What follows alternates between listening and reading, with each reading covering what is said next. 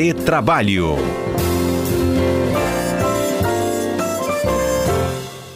Muito bem, estamos de volta e como eu falei, retrabalho no ar. Deixa eu dar bom dia para o Cássio Moro, para o Alberto Nemer. Cássio hoje conosco no Zoom e Alberto Nemer conosco no estúdio. Bom dia, rapazes. É, bom dia, bom dia Patrícia, bom dia Alberto Nemer, bom dia ouvintes. Hoje trocamos o Alberto e eu, né? É, ele aqui e você por aí. Verdade. bom dia, bom dia Cássio, bom dia Patrícia e bom dia a todos os ouvintes da CBN. Então, acidente de trabalho sempre causa dúvida, né? As pessoas sempre têm uma dúvida. E uma coisa que eu levantei no início do programa, até para chamar os nossos ouvintes também, é: o acidente é, com, é, sofrido no caminho para o trabalho ou do trabalho para casa é acidente de trabalho? E aí eu boto uma outra questão. Saí do meu trabalho, mas fui ao shopping antes de ir para casa e sofri um acidente nesse caminho até o shopping. Ainda é acidente de trabalho?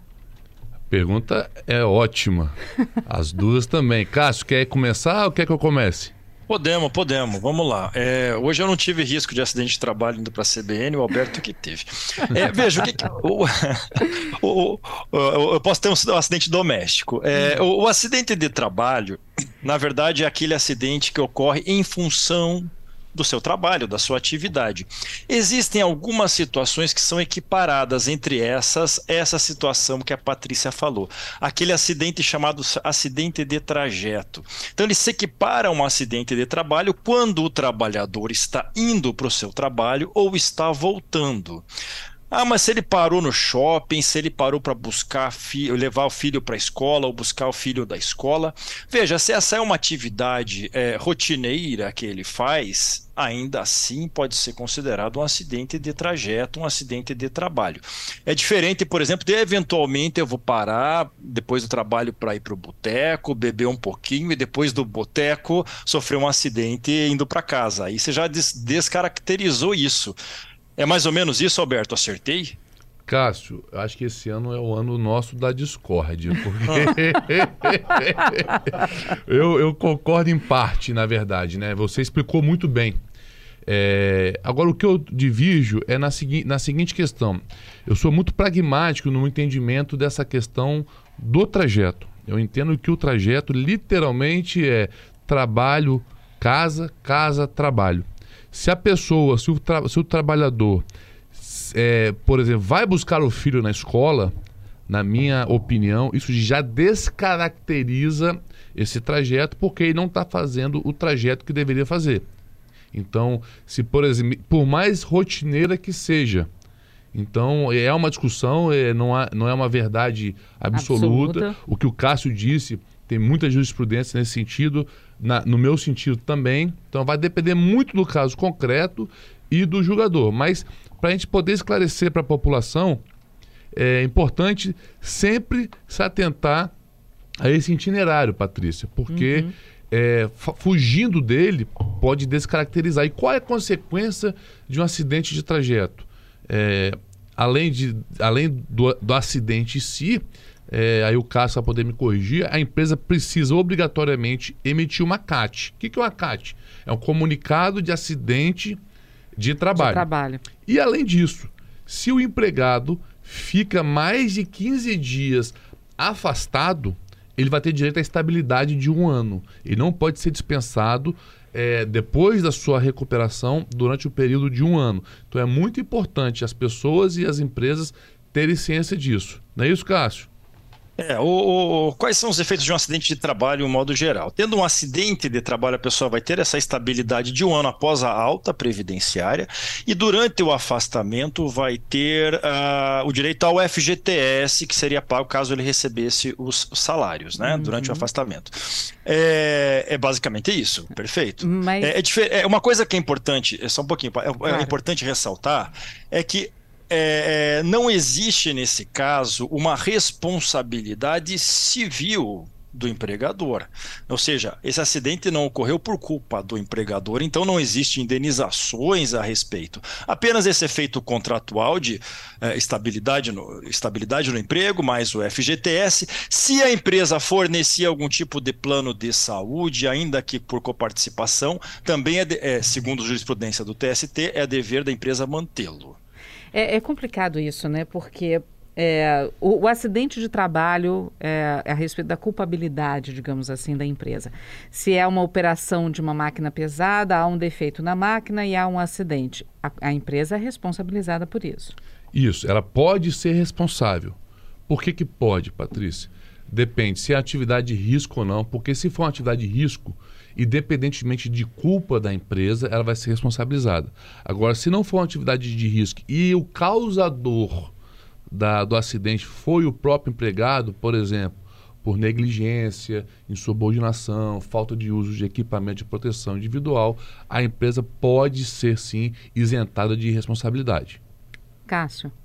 É, não, exatamente. É, uhum. a, a, depende da culpa, quem foi o culpado pelo acidente, né? Uhum. É, num trabalho normal, é natural que o trabalhador vá ao seu trabalho e volte com a sua saúde preservada. Se aconteceu alguma coisa, vamos apurar quem foi o culpado. Se foi o empregador ou algum de seus prepostos, o trabalhador, de repente, se foi uma culpa exclusiva dele, pode deixar o empregador uh, uh, isento de, de responsabilidade. Aí tem as teses da responsabilidade objetiva e tudo mais. Agora, no acidente, acidente de percurso que nós estamos falando, somente pode ser responsabilizado o empregador caso ele se responsabilize pelo trajeto também, quando ele fornece um veículo de locomoção. Aí, por uma responsabilidade civil, ele pode ser responsabilizado. Caso contrário, o trabalhador vai dirigindo, vai de ônibus público, vai a pé, não tem responsabilidade nenhuma o empregador. Nemer. Perfeito, Cássio. Agora eu quero botar uma pimenta nessa conversa nossa.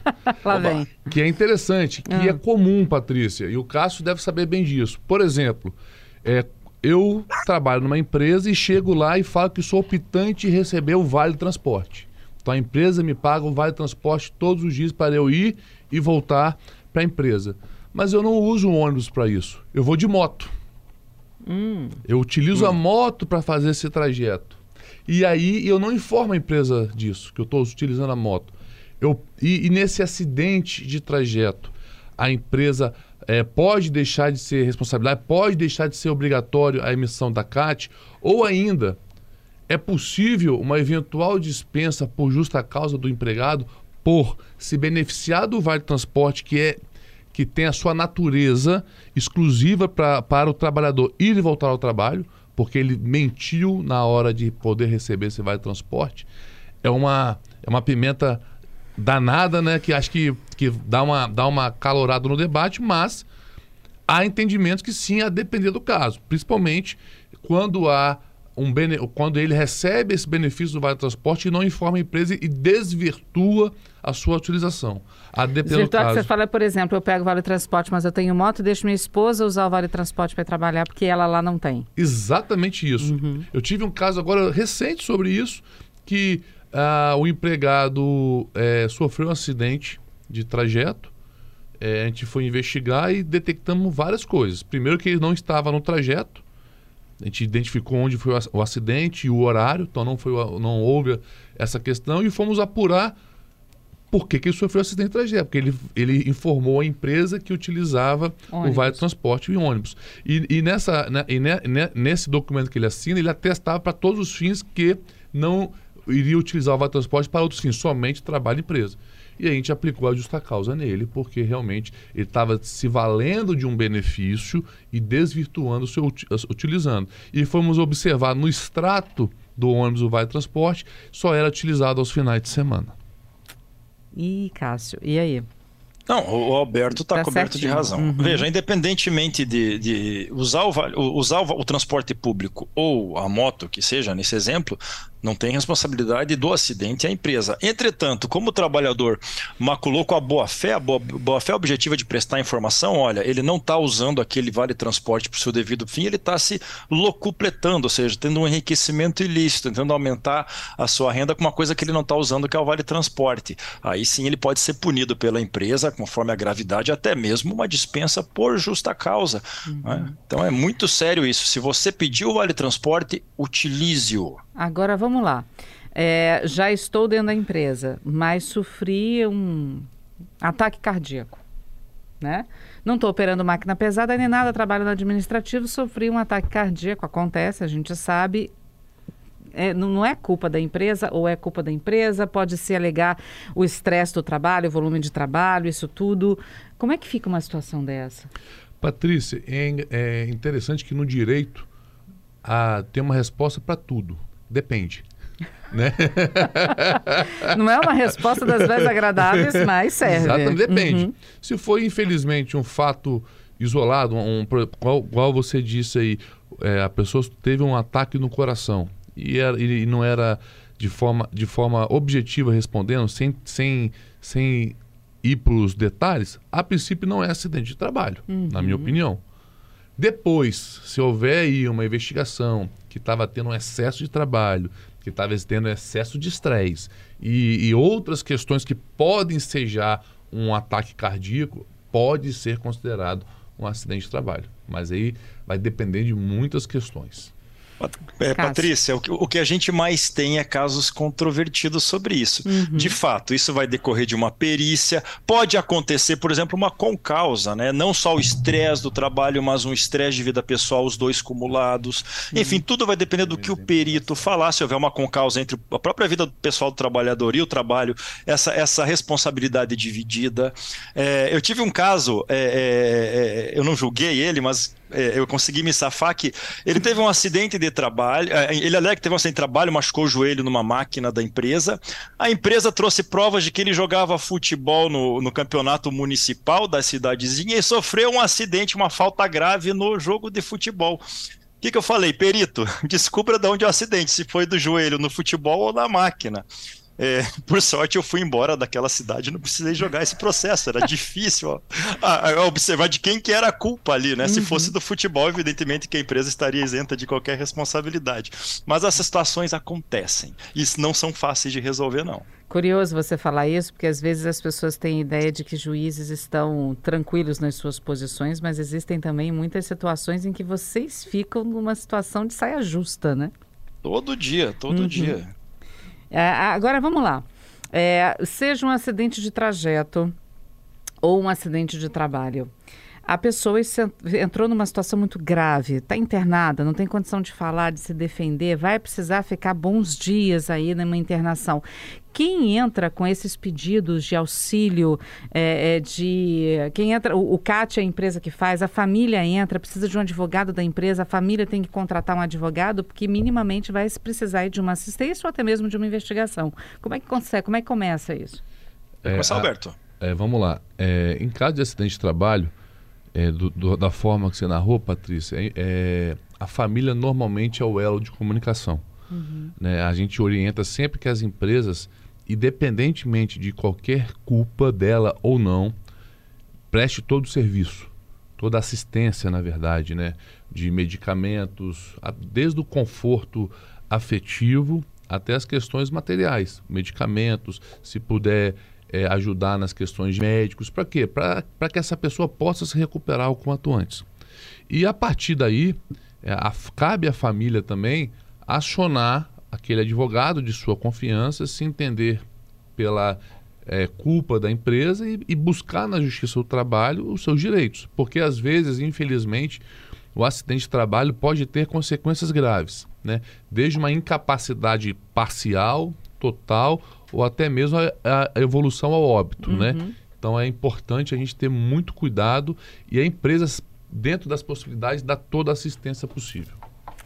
É, e é uma situação muito delicada, especialmente quando acontece o que a gente chama de limbo previdenciário. Né? Então, o INSS não querendo pagar mais benefício para o trabalhador, dá uma alta previdenciária para o trabalhador.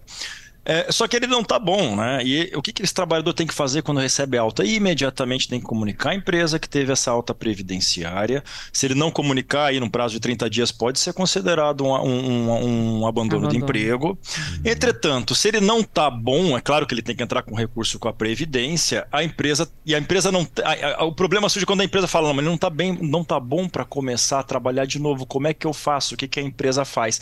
Faz o acompanhamento, mas não pode ter esse limbo. Se tem um ato da Previdência é, é, é, dando conta de que ele está apto a uma presunção legal ali, então a empresa vai ter que pagar salários, depois uhum tentar talvez, e acho que o Alberto vai discordar comigo, mas é, tentar talvez recuperar esse valor pelo que a, que, que a, Previdência deixou de pagar contra ela. Enfim, há uma bagunça e o trabalhador não pode ficar preso nesse limbo, ou seja, sem receber salário, sem receber Previdência. Uhum. Esse talvez seja um dos casos mais delicados e mais difíceis que a gente tem para analisar diariamente quanto ao tema. Sim, estamos aqui no nosso retrabalho falando sobre acidente de trajeto e acidente de trabalho. Então, a gente vai ter que voltar nesse assunto semana que vem, viu, Cássio, viu, Alberto? Porque não param Perfeito. de chegar perguntas aqui dos nossos não ouvintes. É, eu só vou fechar com uma aqui, que é a do Geo. Gente, tem várias participações. Ah, o Giovanni está aqui perguntando é, se é, um estudante, por exemplo, um menor aprendiz, no trajeto dele de, da escola para a, o trabalho ou do trabalho para a escola, isso caracteriza também um acidente de trajeto no caso deles? Nesse caso, é, específico que ele tem essa obrigação de ir para a escola, e é uma realmente a rotina obrigatória dele, eu entendo que ele pode ser caracterizado, neste caso, acidente de trajeto. É importante saber também que ele é um segurado do INSS, então ele vai ter os Isso. benefícios previdenciários, independentemente de ser considerado trajeto ou não, tá? Uhum. Olha só, eu tenho aqui outras perguntas. É, o Gladson é, entende também, né, como é, você sai do seu trajeto de trabalho, você interrompe voluntariamente esse trajeto. Então fica descaracterizado o trajeto de trabalho e isenção de responsabilidade da empresa, concordando com vocês. Tenho perguntas aqui do Jefferson também, tenho pergunta do Luiz, tenho perguntas sobre o tempo em que se demora para se pedir na justiça, por exemplo. Todos os processos de acidente de trajeto de trabalho precisam necessariamente parar na justiça. A gente vai ter que voltar semana que vem para continuar falando desse assunto. Vai Tudo um bem prazer. Isso, esse assunto para dar para dar o mês, dar para o ano, talvez. não dá ideia não, hein, Cássio? é muita coisa mesmo. Estamos aqui à disposição. Então, olha, semana que vem a gente volta para falar de acidente de trajeto e de acidente de trabalho. Obrigado, Patrícia. Obrigado, Cássio. Quero deixar aqui um abraço especial para a doutora Ana Paula, que está nos acompanhando, e também ao Guilherme. Calceda? É, outra, a, a, doutora Ana Paula Talcedo é uma querida, Não, excelente desembargadora, professora. Uhum. Agora, essa doutora Ana Paula é uma outra advogada também combatente na área trabalhista. E deixar um forte abraço também ao meu amigo Guilherme Barbosa, que acabou de fazer uma palestra aqui no, no auditório da Gazeta. Um sucesso e deixar um forte abraço para ele. Tá certo. Cássio, quer mandar um abraço para alguém? Eu quero, quero mandar um abraço para duas desembargadoras que tomam posse hoje no TRT, a doutora Daniele Santa Catarina como presidente, a doutora Alzeni como vice. Desejo o maior sucesso para elas que certamente estão ouvindo a gente agora. Tô adorando as mulheres na lista de vocês. Muito bom. E é. eu esqueci de, um, de dar um abraço especial pro meu filho hoje, que é aniversário dele, que está nos acompanhando, oito anos. Isso aí. Parabéns, papai te ama. Ah, que ótimo, que lindo, gente. Fechamos bem o retrabalho de hoje. Meninos, muito obrigada mais uma vez e até quinta-feira que vem, viu? Um abraço.